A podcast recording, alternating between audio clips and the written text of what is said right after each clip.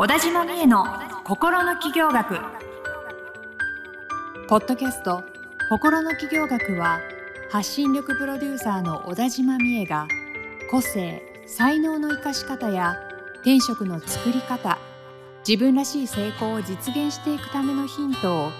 リスナーの皆様からのご質問に直接お答えする形でお伝えしていく番組です。はい、えー、小田島美恵の心の企業学、えー、第15回スタートさせていただきます、えー、ナビゲーターのトーマス J トーマスです。よろしくお願いいたします。そしてこの番組を、えー、導いてくださるのが、えー、発信力プロデューサー小田島美恵さんです。よろしくお願いします。よろしくお願いします。お願いいたします。今日はですねちょっとあの若干緊張感が走っておりまして、えー、スペシャル回なんですよねスペシャル回。スペシャル回ですね。一回あの僕ミス緊張感によりミスってしまいましてテイク2なんですけど。いや大物ゲストが来てますから。はい。あの 誰かと言いますとですね、この僕がポッドキャストのサポートさせていただくのに、えー、一番最初にですね、あのすごくあの関わってくださったですね、川辺恵理子先生というメンタルコーチのスポーツメンタルコーチの先生、はい、オリンピック選手なんかもコーチされてる方なんですよね。はい。これ三重さんもあの川辺先生のご紹介で。ポッドキャストさせていただくそうなんです。トーマさんとつないでくださった、ね、まあ恩人なんですね。まあそんな風にね皆さんのことをこうつなげたりとか、うん、これいいよっていうものをねどんどん広めたりとかそうねそうしてくださる方なんですよね。気軽にね。そんな、えー、川辺恵理子先生こと。まあ、通称エリリンといつもねあの呼ばせていただいてるんですけど、うん、エリリンが今日は来てます。エリリンこんにちは。こんにちは。大物ゲストのエリリンです。自分で言った。自分で言いましたね。ハードル上げていやだって、やっぱメンタル強いですよね。強いですよね。さすがですね。大物ゲストって言われても。笑っちゃって。ちょっと吹き出しちゃったんで、言ってみました、自分で。まあ、そんなそんな。いいと思います。なかなかね、これまで、あの、みえさんとトーマスの対談でお送りしてきたこの番組ですけども。はい、ついにゲストが登場ということで。嬉しいですね。嬉しいですね。はい、ちょっと、あの、ここからはですね、みえさんから、こう、エリリンを引き出してもらうような形で、番組進めていこうと思うので。ちょっとトーマス一回下がりますね。では、みえさん、よろしくお願いします。はい。ということで今日はスポーツメンタルコーチの川辺恵理子さんに来ていただいてます、はい、本当にね今トーマスからもお話があったんですけどあのオリンピック選手のメンタルコーチをしたりですとか、いろんな方面でね活躍されてる方なんですよね。そう。でって聞くと皆さんあじゃあアスリート出身なのかなとかちょっと自分と違う世界の人なのかなって思うかもしれないんですけれどもなんとスポーツ経験はゼロです。ほぼゼロ。ほぼゼロ。ですよね。もう球技大の苦手だし、うん、もうゴルフとかも誘われてももうちょっと結構大変だし、はいまあ、マラソンはやったことあるけどハーフしか走ったことないしもう本当にスポーツ大体スポーツやってたでしょ？って言われるんですけど、うん、私吹奏楽歴30年なので楽器の世界の人なんです。それはそれでねかなりハードな。まあそうですね。大会系気質。気質は大会系かもしれない。そっかそっか。そういうところはあるんですよね。まあそうね。うんうん。うん、まあでも、そんなエリリンが、今ね、あの、プロコーチ。で、あの、プロコーチの中でも、スポーツメンタルコーチっていうかなり特化したジャンルでね、活躍されてるわけなんですけど、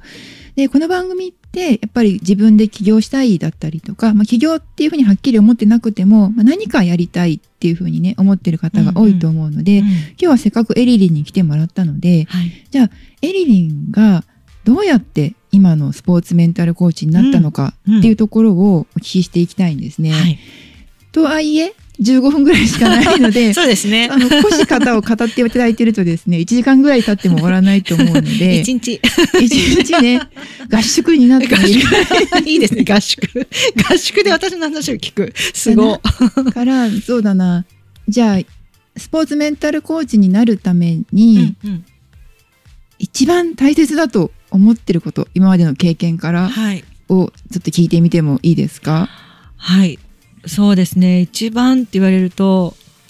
何かなと思うんですけど、うん、難しいですよね。まあ、今私がお伝えしたように私はあの吹奏楽しかやってこなかったんですよね。うん、まあ、楽器はずっとやってきたけどスポーツには全く縁がなくて、うん、ただオリンピックが好きだったのでオリンピックに行ってみたいっていうオリンピックだったらいけんじゃないかっていうこうまあ、過度な思い込みでですね。オリンピックだったらいけるんじゃないかっていうところも実は結構すごいですよね。いや、なんか、まあ、スポーツで行きたい、行きたいと思ったことは一回もないんですけど、もちろん。うんうん、あの、何か関わり、関わるスタッフとしてってことですか？あ、そうそうそうそう。メンタルコーチとしてだったらオリンピック行けるんじゃないかっっていうか行きたいと思ってですね、うん。行きたいし行けるなっていうふうに思って、あの、このコーチングを志したのがきっかけなんですよね。あじゃあ、オリンピックありきっていうあ、ことそうななんんです。ね。そうなんです。なんでうんアスリートのサポートをしてオリンピックに行くっていうのを、がありきで会社を辞めてコーチング学んで、っていう風にスタートしたので、本当にスポーツメンタルコーチとして始まったっていう感じなんですね。ああ、え、じゃあ今の流れで言うと、うん会社を辞めてから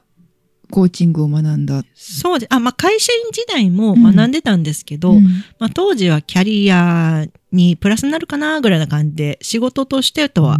思ってなくて。じゃあ一般的なコーチングコーチング。を学んでたけど。そうそうそうそう。でんん。まあ子供も小さかったので、会社員やりながら、子供、子育てもしながらで、がっつり学んでっていうのはちょっと難しかったので、うん。まあ、学ぶためにも会社辞めなきゃっていう、ちょっとかなり昔なので副業も難しかったし、うんうん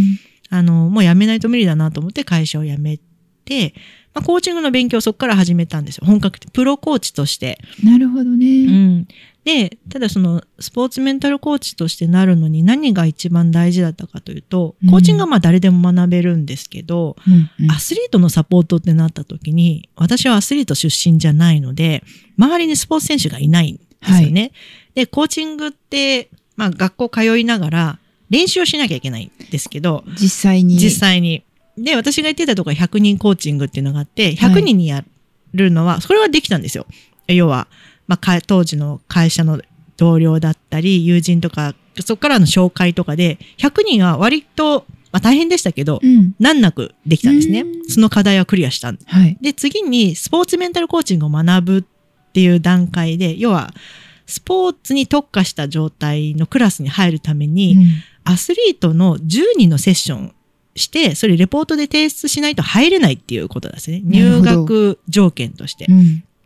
ここが私にとっては最大の難関で、うん周りにアスリートがいないし、アスリートのコーチングをしてからじゃないと入れないってどういうことだと思って。それがやりたいから。そうそうそうそう。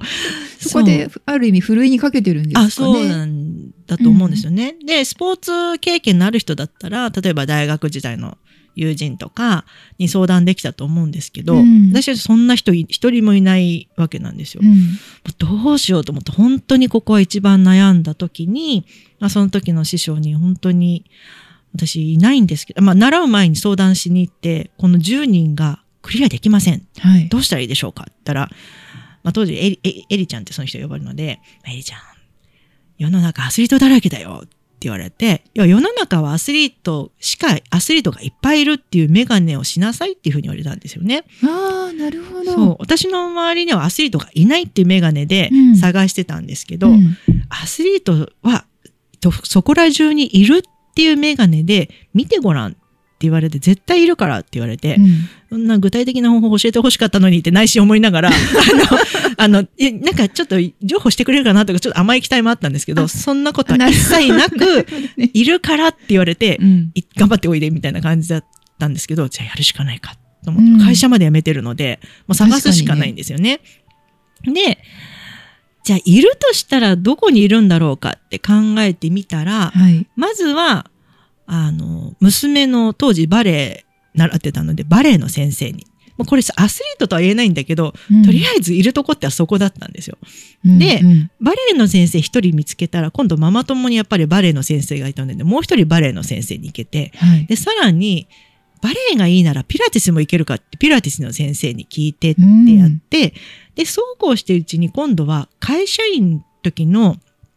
取引先の人がそういえばラクロスのコーチをやってるって言ってたと思って、うん。久々に連絡をして、こういうことやってるから、ちょっとセッションを受けてもらいたいって、無料なんで。って言ってやったら、ちょっと自分は忙しいけど、うん僕が教えてる生、あの、学生だったら紹介できるけど、どうですかって言うから、あもう全然大歓迎です。って言ったら、なんと日本代表だったんですよ。学マジで生みたいなと思ってたら日本代表だった。学生は学生だけそど。うそうそうそう。わ、すごい人がいきなり来た。みたいな感じで、うんそうこうしてるうちに10人あっという間にできちゃって、なんかこのメガネを変えるっていうのが、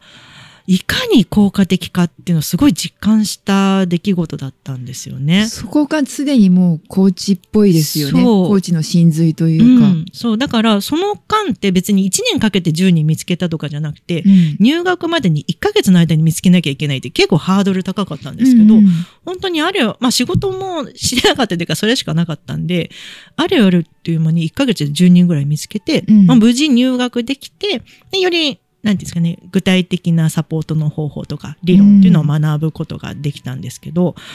なので、その前まで本当に一人もいない、100人の中にスポーツ選手は一人もいなかったので、いないと思って探すのと、いると思って探すのの力の差って本当に大きいんですよね。うんなので今私がこうやってアスリートのサポートしてるとか、まあこれまでの中にはオリンピックの選手もサポートできたっていうのも、やっぱりできるとしたらどうなんだろうかとか、自分だ、やれるとしたらどうなんだろうかっていう目線で見るっていうことが何よりも大事っていうふうに。本当ですね。うん、その相談に行ったコーチの方は、ベストなアドバイスをしてくれたわけですね。さすが師匠ですね。さすが師匠ですね。まさにオリンピック選手のサポートをずっとしてる方なので、うんうん、そうすると、その体験がとっても大きかったと思うんですけど、それを、が、その視点が持てたことで、うん、実際にやっぱり、あの、アスリートのコーチングをお仕事としてするようになってからも、それが生きてきたみたいな経験ってあるんですかね？そうですね。その先にはやっぱりその、入っってオリンピック選手、私はもうオリンピック選手のサポートするって決めてたので、うん、もうそのスタンスでずっと動いてるから、まあそういうご縁があったっていうか、まあオリンピックオリンピックって言ってたので、うん、なんかオリンピック選手やりたい、オリンピック目指してる人がいるけど、やってみるっていう声がかかったりとか、うん、言ってることも大事ってことですか、ね、そうですね。言ってることも大事だし、自分ができる前提で動くことの全然できないんですよ。全然技術も何にも伴ってなくても、うん、もうできると思ってや、なんかこう動いていく、うんうんうん、できるとしたらどうなんだろうっていうことで、発信する、行動するっていうことが大事ですかね。なるほどね。本当そうですよね。うん、でもね、もしかしたら今これ聞いてる方の中に、話はわかる。とはいえ、うん、そのできるって思うのが難しいんだよっていう方もねいるんじゃないかなって思うんですよ。その辺はどう考えたらなんかちょっとすぐできる考え方でもいいし、うん、行動でもいいんだけど、うん、エリリンはどうそこを切り替えてるのかとか。うん、いやこう言いましたけどあの時は本当に会社まで辞めてるので、本当にもう戻る場所がなかったんでできたことっていうふうに思えるんですけど、ね、例えば今だと、うん、いろんなこともできちゃうから、うん、なんかこうできるって思いながら思った方がいいって分かっててもできないこともたくさんあるんですけど、うんうん、そういう時はあの私の場合は何か一つでもやってみるっていう感じなんですよ。なんか大きなことをいきなりやるというよりは今自分ができることをほんのちっちゃいことでいいのでやってみる。それはその、まあ、オリンピックのサポートをするってことに何かしら関連のある、うん、でも本当に今日できる。そう。例えばなんだろうネットでその情報を探してみるとか。あそうそうそうそうそうでもいいし、うん、やろうとあの別にそれに関係なくったとしてもやろうと思ったことをやる。なるほどね。家の掃除とかでもいいそうそうそう。今日はお家の掃除をしてみようと思ってやってみる。でも、それが掃除しようと思ってなかなかできないできないできないってなっちゃうと負のループにドツボにはまっていくので今できることって何だろうか、うん、あじゃあ大きく掃除はできないけど台所の流しをちょっときれいにすることだったらできるからそれだけやって OK にしようって言ってやって OK を出す。その繰り返しで今日は調子いいなっていう時に、うん、じゃあ床の掃除もやってみようかなと。か、うんうん、本棚片付けてみようかなっていうふうにどんどん広げていくことができるんですけどその01っていうよく言いますけど、はい、0からの0.1とか0.01でいいから、うん、ちょっと自分が決めてやってみるっていうことを続けていくとなんかどっかしら前に進むことができるので、で、今日は休むって決めて休んでもいいんですよ。うんうん、休むって決めたことをちゃんと休んだっていうのもね、いいですもんね。そう。やってこうできたことを、あの、に注目しているうちに自己効力感高まってくるからその先にある大きなこともその延長線上にあるんだなっていうふうに思えるようになると。そうなんです。いう感じですよね。なるほどね。勉強になりますね。勉強になりますね。面白いエリリンのお話。ありがとうございます。エリリンともね、僕あの一緒に番組やってるんですよ、ポッドキャストの。百発百中目標達成の秘密という番組をやってるんですけど、うん、まあ、普段僕とエリリンって喋ってるのとまた違った切り口の話がなんか聞けた感じがあ本当ですか？これ多分みえさんから聞かれてるからそこに答えるっていうのであんまり私が自分がないのでその相手に合わせてこう